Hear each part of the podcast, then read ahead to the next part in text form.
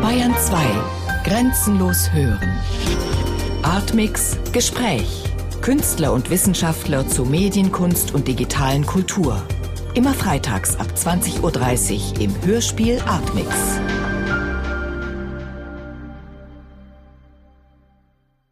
Im Moment der Explosion ist die Sense auf den Stein gestoßen. Bei der Aufzeichnung unseres Gesprächs im Dezember fragte ich Michael Lenz zu Beginn, warum er dieses Gerken-Zitat seinem Roman quasi als Motto vorangestellt hat. Das ist wie eine Epiphanie, ein jäher Moment, der, wenn der so in einem Satz steht, weil man diesen Satz ja immer wieder lesen kann, eine unglaubliche Ausdehnung, so ein Hallraum erfährt. Es ist etwas, was jäh ist, was akut und vielleicht auch schlimm passiert und es ist eine Koinzidenz zweier scheinbar getrennter Vorgänge. Eine Explosion, die anderswo stattfindet vielleicht und halt das Bild auch mit der Sense und die kommen zusammen. Die hören wir auch zusammen. Und wenn man es jetzt übertragen würde auf dieses Modell äh, des Romans, der Zusammenfall verschiedener Biografien mit sehr, um es mal gelinde auszudrücken, weitreichenden welthistorischen Umbrüchen, die sich wechselseitig bedingen, respektive wo die welthistorischen Umbrüche, der Weltkrieg, massivst in die Biografien eingreift und natürlich die Menschen versuchen, da wieder gegenzusteuern. Wie sind Sie denn auf Hartmut Gerken gestoßen? Er ist ja auch eher einem etwas elitäreren Publikum bekannt, also kein wirklich massenkompatibler Autor sozusagen oder Hörspielmacher, ein experimenteller Hörspielmacher, der immer wieder jenseits der Sprache vorgestoßen ist, der experimentelle Hörspiele gemacht hat. Wie sind Sie auf Hartmut Gerken aufmerksam geworden? Ja, Gerken ist ein schräger Vogel, das ist schon mal sehr sympathisch. Woran machen Sie das fest? Was ja, Sie er hat sowas Positives, positiv Unkonventionelles der Erscheinungsart, dabei aber hochkonzentriertes. Man merkt sofort, er schwirrt in seinem eigenen äh, Kosmos, er ist da sehr zentriert. Er hört zu, er hat offene Ohren. Man muss schon was bieten, um ihn überraschen zu können. Er ist umfassend in verschiedensten Gebieten tätig, sowohl als Mykologe, mit einem Augenzwinkern vielleicht auch, bis hin zu ethnologischen Ausflügen, Reisen, Reisen auch literarisch verarbeitend und dann sowohl halt von Hörspielen unkonventionellerer Art, experimentellerer Art, bis zu sehr weit ausufernden Büchern, wie zum Beispiel das Buch Kant. Und ich glaube, äh, kennengelernt habe ich ihn vor sehr vielen Jahren, 1987, als ich gerade nach München gezogen war, in der Buchhandlung von Hilde Schiewek. Da kam Gerken rein und ich glaube, dass sein Buch San Ra war gerade raus. Es waren auch zwei ähm, Hörspiele erschienen auf CD. Und Hilde Schiebeck meinte, dass ich ihn doch kennenlernen müsse. Sie würde da verwandte Seelen spüren. Und war kam, dem so? Ja, wir kamen ins Gespräch. Man versucht dann natürlich auch als Jüngerer so ein bisschen äh, abzutasten, wie weit man was bieten kann. Und da war bei Hartmut nicht allzu viel auf kurze Distanz äh, zu bieten. Aber das Schöne war, dass manche Dinge für ihn positive Reizworte waren und man kam ins Gespräch. Überraschen konnte ich ihn da nicht. Und das war auch ganz sympathisch. Also das Verhältnis in Anführungszeichen, wer da von wem lernen konnte, war schnell abgesteckt. ist ja auch etwas älter als Sie, ich glaube ja. 25 Jahre, genau eine Generation sozusagen dazwischen. Was haben Sie denn von ihm gelernt? Inwieweit hat er Sie inspiriert? Haben Sie konkret was aufgegriffen, verarbeitet? In manchen Bereichen unnachgiebig zu bleiben. Das heißt, wenn man merkt, dass man äh, nach ganz bestimmten Mustern tickt, dass man die zwar verfeinern kann, kann man sich selbst verbessern. Das ist ja eine sehr schwierige Frage. Dass man aber sich sehr schwer tun wird, wenn man eine Art Kraftmeierei probiert, völlig diesen Weg äh, zu verlassen, den man sich ja auch, so merkwürdig paradox das klingt, da nicht ausgesucht hat. Man ist ja in diesen Weg hineingegangen worden, ein bisschen. Man nimmt sich selbst dahin mit. Und Gerken äh, machte auf mich den Eindruck, dass er von Anfang an so gearbeitet hat, wie er jetzt arbeitet, dass er da differenzierter geworden ist mit der Zeit, dass er aber nie versucht hat, zum Beispiel einen Unterhaltungsroman zu schreiben oder einen Krimi zu schreiben. Er ist, bei seinen Gebieten geblieben, seinen Arbeiten, deren Felder er selbst abgesteckt hat. Und da zeigte er eine gewisse Kompromisslosigkeit, die äh, mich doch sehr beeindruckt hat. Und er war auch keiner, der im Gespräch plötzlich dann so opportunistisch wirkte, der dann das Thema wechselt oder urplötzlich die genau entgegengesetzte Meinung annimmt, nur weil das dem Gesprächspartner vielleicht gefällt. Das waren alles Dinge, die waren mir sehr sympathisch. Und er hat Humor, ja. Also er zieht sein Ding durch und das auch mit großem Humor. Er ist das Gegenteil von jemand, der posen möchte. Das kann er auch, er kann das, aber das macht er auch immer dann spielerisch. Und er machte auf mich einen schwer auszudeutbaren Eindruck von Glücklichsein. Er scheint immer noch irgendwas in petto zu haben. Also wenn irgendwas bei ihm nicht klappt, dann hat er immer noch eine Baustelle, an der er wieder äh, ansetzen kann, wo er weiterarbeiten kann. Auch innerhalb eines doch sehr, ich glaube, verlässlichen äh, sozialen Umfeldes. Und das vor dem Hintergrund halt, dass er in Kabul, in Kairo, Gott weiß wo, unterwegs war, fürs Goethe-Institut, aber auch mit eigenen Reisen. Und lustig war, ja, er hat mir mal irgendwann gesagt, er sei schon auf der Welt wirklich rumgekommen. Er als Stuttgarter, das exotischste Volk, er sagte ausdrücklich Volk, dem er begegnet sei, seien die Bayern. Nach Bayern kam Michael Lenz, unser heutiger Gast im Atmix-Gespräch, 1987, wo er viele Jahre in München lebte, studierte und arbeitete, bevor es ihn nach Leipzig und Berlin zog. Nicht nur als Schriftsteller und Lautpoet hat Michael Lenz sich seither einen Namen gemacht, sondern auch als Literaturwissenschaftler. Im Jahr 2000 erschien in der Edition Selene seine zweibändige, 1240 Seiten starke Dissertation unter dem Titel Lautpoesie Schrägstrich Musik nach 1945. Eine kritisch-dokumentarische Bestandsaufnahme. Ein Standardwerk der eher randständigen Lautpoesieforschung. Bei der Aufzeichnung unseres Gesprächs im Dezember habe ich Michael Lenz dann auch gefragt, wie man so eine Kunstform, die ja eigentlich vor allem durch die Live-Performance lebt, historisch kritisch bis zurück in die 40er Jahre erforscht.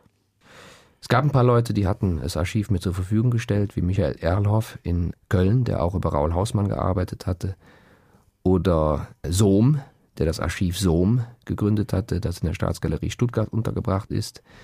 Da bin ich hingefahren, natürlich konnte Dinge kopieren.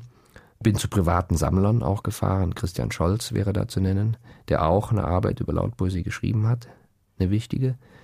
Dann natürlich bin ich nach Paris auch und nach London. Hab die Lettristen besucht und habe auch Bob Cobbing besucht. Haben die Tonbandaufnahmen auch, die Sie Ihnen zur Verfügung gestellt haben? Ja, Tonbandaufnahmen oder ich habe Singles, Platten oder so Sachen gekauft, was natürlich sehr schön ist, weil ich diese Dinge auch früh angefangen habe zu sammeln. Und da die Leute noch lebten zu der Zeit, das ist übrigens ja auch ein Prinzip des Sammelns von Hartmut Gerken, fahre hin, solange die Leute noch leben und scheue kein Geld und keine Mühe. Ja, und Hartmut Gerken ist ja sehr gut damit gefahren, dass die Leute teilweise so massives Vertrauen zu ihm aufbrachten oder überhaupt fast rührend zur Kenntnis nahmen, dass jemand sich überhaupt noch zum Beispiel für Menona interessierte oder Anselm Rüst und so weiter, Wobei man ja diese Leute natürlich für Gerken so etwas wie, wie Hausgötter waren. Ja? Und er stellt dann fest, aha, anscheinend interessiert sich zurzeit keiner außer mir dafür. Das sind natürlich gewissermaßen traurige Glücksfälle. Ich habe die Erfahrung gemacht, wenn man die Archive aufsucht oder wenn man die Leute, die das selber äh, damit arbeiten, wie Isidore Isu oder auch in München halt Josef Anton Riedel, wenn die merken, dass man da ein seriöses Anliegen hat, keine Sensationsmacher, sondern sich wirklich profund mit den Dingen beschäftigen möchte, das öffnet dann Haus und Tor. Ich stelle mir gerade so vor, weil normalerweise, wenn ein junger Mensch, sage ich mal, die Literatur für sich entdeckt, in der Pubertät oder vielleicht dann auch zum Studium, imaginiert er sich ja oft als vielleicht eher auch ein leidender Schriftsteller, der, weiß ich nicht, auch seinen Herzschmerz oder was auch immer eher in Prosa verarbeitet. Ich finde es ganz interessant, wie war das denn bei Ihnen oder wann haben Sie denn die Lautpoesie, also sowas völlig anderes als das klassische Schriftstellermodell sozusagen für sich entdeckt? Gab es da oder gibt es da irgendwelche bestimmten Schlüsselerlebnisse? Ja, so etwas, was man Prosa nennt oder Gedichte, habe ich ja immer gemacht, mache ich auch noch immer. Also seit 30 Jahren. Und diese andere Merkwürdigkeit geht zurück auf das Kennenlernen einer Platte, herausgegeben von Franz Mohn mit dem Titel Phonetische Poesie. Die hat mir mal mein äh, Deutschlehrer geliehen. Das ist eine Platte, die, die heute ziemlich wertvoll ist und von Sammlern begehrt, weil sie damals bei Luchterhand herauskam, von Klaus Ramm noch herausgegeben. Und das ist ein Unternehmen gewesen, was sich nicht rechnete und was dann irgendwann von der Bildfläche oder Tonfläche verschwunden ist. Und was da zu hören war, ging deutlich weg von irgendwelchen nacherzählbaren Sinneseindrücken, hatte eine gewisse mehr oder weniger starke Musikalisierung, war international. Man hörte von den Autoren selbst gesprochen, ob es nun Ladislav Novak aus, ich glaube, Prag. Man hörte unterschiedliche Stimmen, unterschiedliche internationale Sprachen.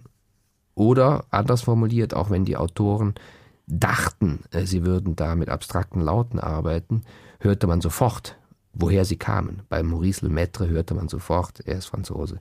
Bei Ladislav Novak hörte man sofort, er spricht eigentlich Tschechisch. Bei Paul de Frey hörte man, er ist Flame. Auch wenn die Leute nicht unbedingt, bei Paul de Frey schon, aber wenn sie nicht unbedingt in ihrer Landessprache phonetisch arbeiteten. Das heißt, die, die Phonetik, die Phoneme sind schon ein Käfig, sind ein Gefängnis. Man schafft es nicht, dort rauszukommen. Und eingeschrieben in diese Lautpoesie ist auch die Herkunft. Auch wenn das manche Autoren vielleicht gerade wegbekommen wollten. Das waren Dinge, die, die mir sofort aufgefallen waren. Ich wusste auch, dass so etwas, was da auf der Platte zu hören war, es war auch eine Aufnahme, ein Ausschnitt aus der Ursonate von Coachwitters drauf, was mich aber nicht so interessierte. Raul Hausmann hat mich sehr, sehr viel mehr interessiert. Warum? Härter, rauer, zudringlicher, unverbrauchter, unversöhnlicher, markanter, in den Lautverbindungen reduzierter, gleichzeitig, man müsste fragen, was ist das dann, interessanter, nicht so andienerisch, anbiedernd an bestimmte vorgängige Formen, Hausmann auch größenwahnsinniger. Ich hatte immer das Gefühl, das auch eine Stimme zu hören. Und irgendwie zukunftsweisender. Und interessanterweise, die Lautgedichte, optophonetischen Gedichte von Raul Hausmann, waren ja dann insbesondere für französische Autoren wichtig, zum Beispiel Henri Chopin oder ein anderer Dichter, den ich sehr, sehr schätze, François Dufresne, der auf beiden Gebieten sozusagen tätig war, oder auf drei Gebieten. Er war auf der Lautpoesie tätig, er war, und zwar auch direkt aufs Tonband sprechend, ohne Aufzeichnungen. Er war aber auch in Schriftgedichten, Schriftpoesie, fast in der Nähe der Gruppe Ulipo, aber fast tätig. Und er gehörte zu den Nouveau Realist, zu den Plakatabreißern und hatte auch äh, wunderbare Ergebnisse lanciert. Dann war Raul Hausmann wichtig für Karl Friedrich Klaus aus Annaberg-Buchholz, Annaberg-Buchholz in der ehemaligen DDR. Schwitters scheint außer so Kabarettverulkungen oder so spießigen Pseudo-Avantgarde-Nachfolgern kaum ähm, wirklich eine Spur gebahnt zu haben in der Lautpoesie. Hausmann schon. Also diese Platte war für mich durchaus ein Buchersatz. Und da hatte ich irgendwas, wo ich wusste, dass sich andere damit nicht beschäftigen, außer äh, mein damaliger äh, Deutschlehrer. Und das waren wie so Geheimbotschaften. Da reichte das gängige hermeneutische Verständnis von Verstehen von etwas nicht mehr aus. Und das interessierte mich sofort. Wie muss man sich das vorstellen? Da steht zu Hause in Düren der 18-jährige Michael Lenz vorm Plattenspieler und es trifft ihn wie ein Donnerschlag, oder? Nee, äh, 16. 16. Ja, mhm. oder 15, ich weiß nicht mehr genau. Naja, Donnerschlag nicht. Verwundert. Verwundert, was das für ein unglaublicher Quatsch und Mist ist. Ja, aber ich hörte sofort, dieser Mist ist geformt. Der hat eine bestimmte definierte Länge, der hat manchmal eine gewisse Periodizität, fast mathematische. Dieser Mist ist, ist konstruiert, das ist nicht einfach so mal dahergemacht. Das ist mit einem gewissen Formbewusstsein passiert. Aber halt ein anderes als ein gängiges Gedicht zu schreiben oder eine Novelle oder sowas. Nun haben Sie ja nicht nur das als Impuls genommen, sich danach wirklich dem auch wissenschaftlich zu verschreiben mit einer sehr umfassenden Doktorarbeit, sondern Sie haben selber angefangen, Lautpoesie zu machen, als Lautpoet aufzutreten. Wie ist das denn eigentlich, wenn man das erforscht? Blockiert einen das oder bereichert es? Beides. Es verhindert, dass man Dinge unreflektiert einfach nachmacht, ohne zu wissen, dass man sie nachmacht und diese Dinge dann auch noch als das akustische Ei des Kolumbus ausgibt, ja, oder als die Welterfindung. Das bewahrt einen gewissermaßen davor. Andererseits sieht man natürlich auch etwas, was ein bisschen bremsend ist, dass man nicht mehr allzu viel Spielraum hat, dass ganz bestimmte Parameter besetzt sind. Positiv ist aber auch, dass man hört, dass es auf diesem Gebiet wahnsinnig gute Leute gibt, die ganz bestimmte Felder besetzen. Ich meine, vom Gesang her komme ich ja überhaupt nicht. Im Gegenteil. Es gibt aber Leute, die von einem experimentellen Gesang herkommen, die scheinbar zwingend notwendig auf diesem Gebiet gearbeitet haben. Ich spreche von dem Ägypter Dimitrios Stratos, der leider sehr früh gestorben ist, äh, für den sich auch Cage sehr interessierte. Leute, die scheinbar vom Lied herkommen, vom Song und dann trotzdem so etwas wahnsinnig Extrovertiertes machen. Dann gibt es ja Autoren, also sozusagen aus vollem Hals und mit voller Stimme. Dann gibt es Autoren, die sehr, sehr direkt ins Geräuschhafte gehen, so dass verbale Anteile fast gar nicht mehr rauszuhören sind und dort auch seit Jahren tätig waren. Zum Beispiel auch François Dufresne. Oder, um einen Lautpoeten, den ich sehr bewundere aus unserer Zeit zu nennen, Valeri Chersernoy, der in Berlin lebt. Als ich das dann gehört habe, dass diese Felder und diese Bereiche so abgesteckt sind, wusste ich von vornherein, da lasse ich die Finger von. Da will ich gar nicht versuchen, sowas anzueignen. Der Fall ist erledigt oder die Fälle sind erledigt. Und ich persönlich merkte, dass aber ein Parameter, der mich interessiert hat, immer schon interessiert hat, nämlich der Parameter Geschwindigkeit und das komplementäre Gegenteil, absolute Langsamkeit. Dass das ein Parameter ist, der in beiden Fällen Information verhindert. Also in beiden Fällen setzt vielleicht ein Signal scharf ein, aber man kann es nicht mehr verrechnen. Auch wenn ein völlig semantischer Text gesprochen wird, wenn, wenn der zu schnell oder zu langsam gesprochen wird, geht die Information verloren. Das war für mich eine Sache, wo ich dann festgestellt habe, dass das nicht so beackert ist. Merkwürdigerweise. Ja. Vielleicht hören wir einfach mal rein, wie sich das anhört. Sie haben uns nämlich was mitgebracht.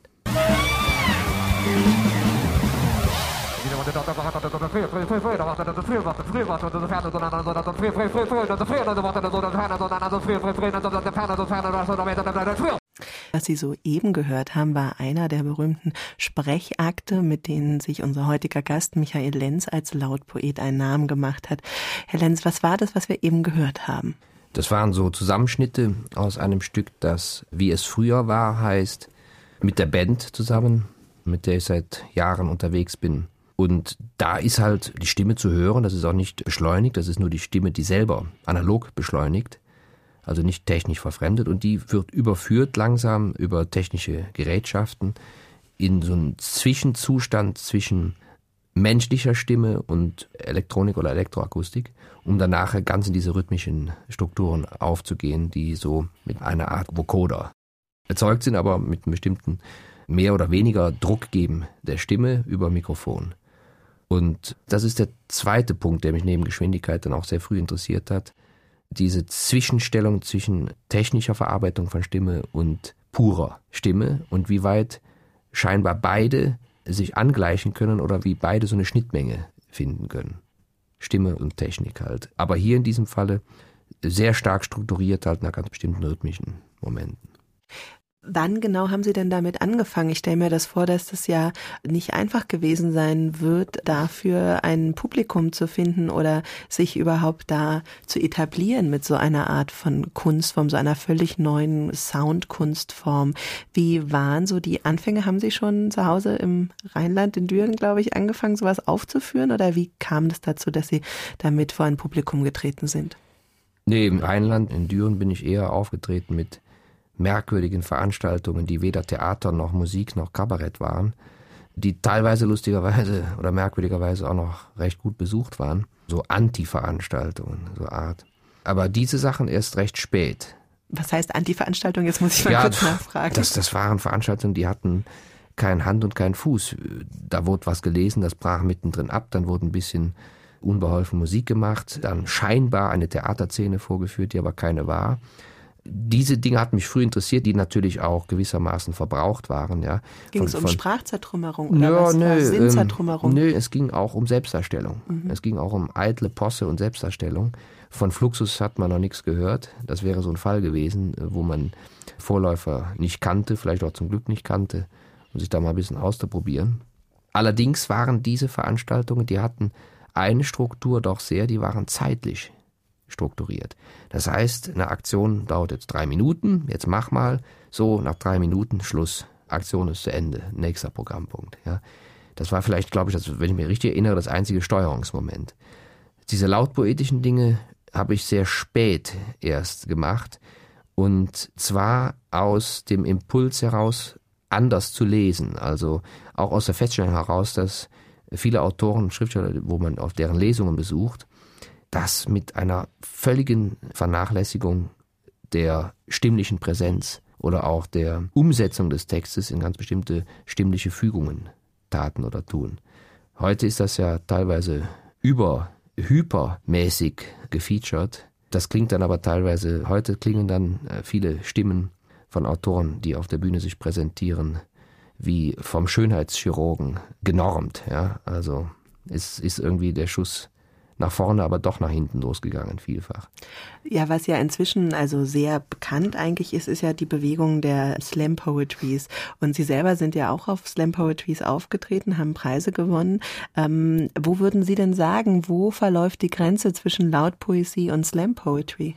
Also da gibt's, das ist ein ganz, ganz kleines Ferment. Ich würde die Dinge aber sehr haarscharf trennen. Und heutzutage, soweit ich noch was von mitbekomme, ist die Slam Poetry ja sehr stark auch ins Kabarettistische hinübergegangen, auch ins Grellkomische. Das hat seine Berechtigung, natürlich. Auch dafür muss man Talent haben. Habe ich überhaupt nichts dagegen. Aber wenn man jetzt vom poetischen Begriff das Ganze abgrenzt, dann sind die Anteile von Slam Poetry, die mich eigentlich interessiert haben, auch das wirklich Spontanistische, eigentlich, soweit ich es noch mitbekomme, weitgehend äh, verloren gegangen. Es gibt auch eine andere Sache, die finde ich sehr interessant, das ist Beatboxen, Beatboxing.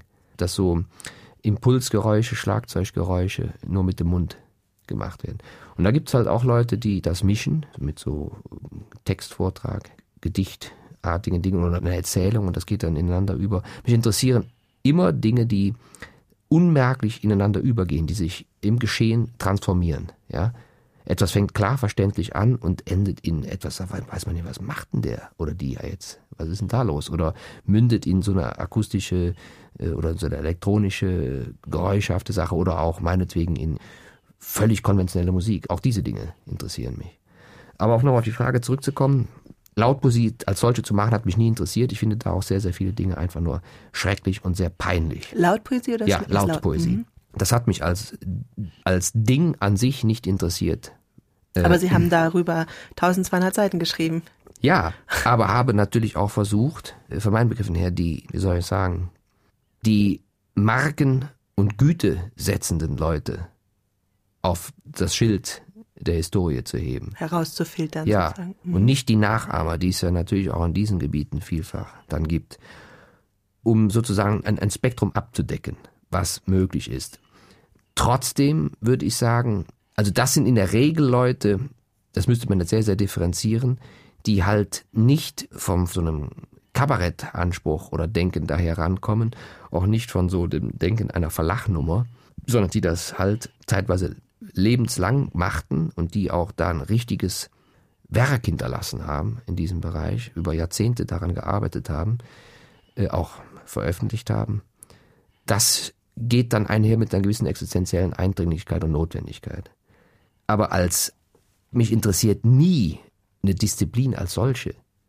Wenn jemand zu mir kommt und sagt, hör mal, ich schreibe gerade so nette, habe ich mir mal gedacht, jetzt mal so nette zu schreiben, falle ich tot um. Ich kann das nicht begreifen. Da, da, man kann doch nicht hergehen und sagen, ich schreibe jetzt so nette, ohne das mit einer inneren Notwendigkeit begründen zu können und ohne eine ganz bestimmte wortmateriale oder inhaltliche Disposition zu haben, die das Herannehmen der Sonettform notwendig erscheinen lässt. Was ja. ist denn das bei Ihnen der existenzielle Impuls für Ihre Art von Soundexperimenten? Verausgabung zum Beispiel oder ganz bestimmtes ähm, herausbekommen, ob es noch schneller geht. Also das Herausfordern von ganz bestimmten motorischen Grenzmomenten. Dann auch ein, äh, wie soll ich sagen, eine gewisse, um es bildlich auszudrücken, ein walzenhaftes Vorantreiben von etwas, was, was auf so, so eine Klimax zusteuert, um sich dann vielleicht wieder zu beruhigen oder aufzulösen. Das sind Dinge, die aber auch gesteuert, oft als Ausgangspunkt von einem Text, den man nachlesen könnte, den ich aber nur als Animationsmaterial dann auch oft herannehme. Nun haben Sie ja selber auch eine ganz interessante Entwicklung gemacht bis zwischen dem einen Beispiel, was wir eben gehört haben, und Sie haben uns noch ein zweites Beispiel von Ihrer aktuellen Platte mitgebracht, die demnächst erscheinen wird. Und dann hören wir jetzt einfach nochmal ein zweites Stück und dann können wir ja nochmal das im Vergleich hören und was für eine Art von Entwicklung das ist. Vielleicht auch auf dem Weg zur Frage, was Ihnen das Hörspiel in Ihrem Schaffen bedeutet. Auch so kommt wie alles der Abschied erst zum Schluss. Das war der zweite Sprechakt, den uns unser heutiger Gast Michael Lenz mit ins Studio gebracht hat, mit dem Titel Maßnahme 4 von der aktuellen CD mit Sprechakten, die Michael Lenz zurzeit mit seiner Band hier in München einspielt. Was für eine Art von Sprechakt ist das denn? Das ist ja was völlig anderes als das, was wir davor gehört haben. Also dieses ekstatische, sehr, sehr schnelle Sprechen. Und das ist ja schon ein sehr poetisches, musikalisches Sprechen. Ja, ich würde sagen, das sind eigentlich Liebesgedichte, die auch in einem Band dann erscheinen werden. Und das geht ganz weit weg von diesen teilweise improvisierten Dingen. Hier ist eigentlich überhaupt nichts dem Zufall überlassen. Auch das Sprechen der einzelnen Worte sitzt genau an diesen Schaltstellen, wo, wenn sie nicht dort säßen, man sagen müsste, es ist falsch. Ja, also auch ist kein Gesang, es ist aber auch kein normales Sprechen, das Sprechen nimmt sich Zeit, um genau, die Texte sind auch für die Musik gemacht, um genau in, komplementär in diese Lücken zu gehen, die die Musik da lässt. Und ja, ist ein, ich denke doch, recht verständlicher Text, der aber auch einen Hintergrund hat. Da gibt es auch eine Quelle, das ist halt nicht die Lautpoesie, sondern merkwürdigerweise Niklaus Luhmann, also mit Liebe als Passion und so weiter der da sehr schön von den Paradoxien der Liebe oder von Liebe spricht und, äh, ich sage es jetzt mal sehr, sehr einfach, der Unumgänglichkeit, sich trotzdem diesen Paradoxien auszusetzen wenn man sich ihr Werk anguckt und ihre Entwicklung, also einerseits ähm, Schriftsteller schreibend, andererseits eine ganz große Bedeutung des Lautes und wie das immer wieder zusammenfindet, auch in der Musik, dann ist es ja schon auch sehr, sehr naheliegend, sie sich als Hörspielmacher vorzustellen, was sie ja auch inzwischen sind. Also sie haben ja auch für den BR zwei Hörspiele gemacht, letztes Jahr Ursendung ihres Stückes Klinik hier im Bayerischen Rundfunk. Wollten Sie immer schon Hörspiele schreiben? Hat Sie das schon immer interessiert oder war das eher ein Zufall? Das erste Hörspiel habe ich ja 1995 gemacht für den BR. Das kam von diesen Sprechakten, das hieß Absprache fünf Sprechakte. Dann Muttersterben haben wir eine Hörspielfassung daraus gemacht, die Musik Josef Anton Riedel, mit dem ich auch zusammen die Regie gemacht habe. Ich habe auch einen Märchenstoff, nämlich Der tapfere Zinnsoldat von Hans Christian Andersen, verarbeitet in einem kürzeren Hörspiel. Und dann sind mit Exit und mit Klinik sind die Hörspielstoffe expansiver geworden, teilweise historisch orientiert wie bei Exit, Drittes Reich, Exilsituation und so weiter, Zeitzeugen, eigene Kindheit, wo ich zum ersten Mal überhaupt davon erfahren habe, nämlich in Belgien, anhand von irgendwelchen Raketen, die im Sand lagen und mit antideutschen Parolen voll gepinselt waren. Vorher wusste ich überhaupt noch nicht, da war ich, ich weiß nicht, wie alt war, vier oder fünf, aber wusste ich gar nicht, dass es etwas gibt, die Geschichte. Oder jetzt wie in Klinik, wo ganz bestimmte, für mich genuin hörspielmäßige Sachen mich interessiert haben. Stimmen hören, aus sich selbst heraustreten, Ich-Dissoziation, Selbstentfremdung, Selbstbeobachtung bis zum Exzess. Die, äh, das war ein Stoff, wo ich, wo ich dachte, dass der eigentlich innerhalb eines Hörspiels sehr, sehr gut zum Tragen kommen kann, mit einer Fixierung auf, auf Stimme, die sich auch selbst bekämpft und so weiter. Und da finde ich, bietet das Hörspiel immer noch sehr, sehr viel gegenüber Theater oder gegenüber Prosa und Gedichten, was eben nur das Hörspiel bietet. Wenn man jetzt diese drei Sachen, die wir jetzt besprochen haben, also einerseits Lautpoesie, andererseits Hörspiel und dann aber auch wiederum Roman, kann man sagen, was ist heute für Sie am wichtigsten? Es gibt immer die Tendenz zum nächsten Buch, um damit auch das, womit man selber nicht zufrieden ist bei dem, was man vorher gemacht hat, besser wieder verarbeiten zu können oder um da vielleicht irgendwann das auch sein lassen und vergessen zu können. Also immer eine gewisse Unruhe und eine gewisse Unzufriedenheit mit eigenen Dingen, die so ein Quellcode sind, was Neues zu machen. und mit der Hoffnung auch verbunden, dass es dann beim neuen diesmal besser wird. Ich meine das so selbstkritisch, wie ich sage, und vielleicht nicht ganz frei von eitlen Untertönen, aber das Wichtigste ist, glaube ich, doch dann mit der Zeit Dinge abzuliefern, die möglichst stichhaltig oder immer stichhaltiger werden. Also die eigene Wahrnehmung über auf die Qualität oder Nichtqualität von etwas ist doch eine sehr starke Kontrollinstanz geworden mit der Zeit. Als allerletzte abschließende Frage würde mich jetzt dann doch interessieren, weil wir über Stimmen sprachen, gleichzeitig die Sehnsucht nach dem Buch, nach dem Text. Was ist denn Ihnen wichtiger im Endeffekt, Stimme oder Schrift? Hm. Die sind, wenn man Derrida glaubt, der gleichen Ursprungs. Und äh, ich halte es lieber in, dem, in der Unentschiedenheit beider. Ich bin der Überzeugung, es gibt keinen Ursprung, der zu fixieren wäre. Wir können nur in der Differenz arbeiten und in der Differenz denken. Wir haben zum Glück beides. Ich sehe keine so entscheidende Kampfplatzartige, Kampfplätze eröffnende Differenz zwischen Schrift und Stimme, dass mich das weitgehend beunruhigen oder schachmatt setzen würde. Ich ziehe da das Pferd dieser Frage anders auf, nämlich was ist medial geeigneter, um etwas aufzuschreiben und es zwischen zwei Buchdeckel zu setzen oder ist das Material, der Stoff, das, was ich erzählen möchte oder das, was ich zu Gehör bringen möchte, halt geeigneter, es für ein Hörspiel zu verarbeiten oder vielleicht auch für ein Theaterstück. Das ist ein dauerndes Zwitschen hin und her. Und die Schrift gewissermaßen, davon bin ich auch überzeugt, und das ist ja auch der Ansatz neuerer Hörspieltheorie und Hörspielforschung, die Schrift ist gewissermaßen schon in der Stimme und Tonband, CD, welche innovativen neuen Medien es auch immer gibt, das sind ja auch Schriftsysteme, Aufschreibesysteme. Es wird auch mit der Stimme auf etwas geschrieben. Das ist nicht auf meinem eigenen theoretischen Mist gewachsen, sondern das sind Positionen, die zwar selbst hochgradig metaphorisiert sind, aber die doch relativ äh, fruchtbar äh, Ansätze geliefert haben, um sich auch mit neuen Hörspielen und so weiter auseinanderzusetzen. Schrift und Stimme sind verklebt. Also es ist ja unsere Hoffnung. Die Hoffnung der Lautpoeten ist ja über sogenanntes freies Artikulieren den Käfig, das Gefängnis der Schrift verlassen zu können.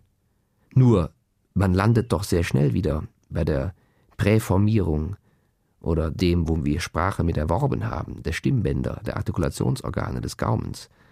Weswegen es uns ja auch schwerfällt, Sprachen anderer Kulturkreise, in unserem Falle des Arabischen zum Beispiel, überhaupt noch zu lernen, wenn wir nicht ganz, ganz früh das gemacht haben. Und wie gesagt, wenn auch Autoren wie Karl Friedrich Klaus ins vegetative Strömen hinübergehen der Stimme und Stimme und Sprache nicht mehr als reines Vehikel des Transports von Informationen benutzen, sondern an unbewusste Dinge anknüpfen wollen und so weiter, so höre ich immer noch, Karl Friedrich Klaus kommt aus Sachsen. Und das ist auch wunderbar. Also so ganz verliert man dann doch nicht die Schrift, die in der Stimme ist.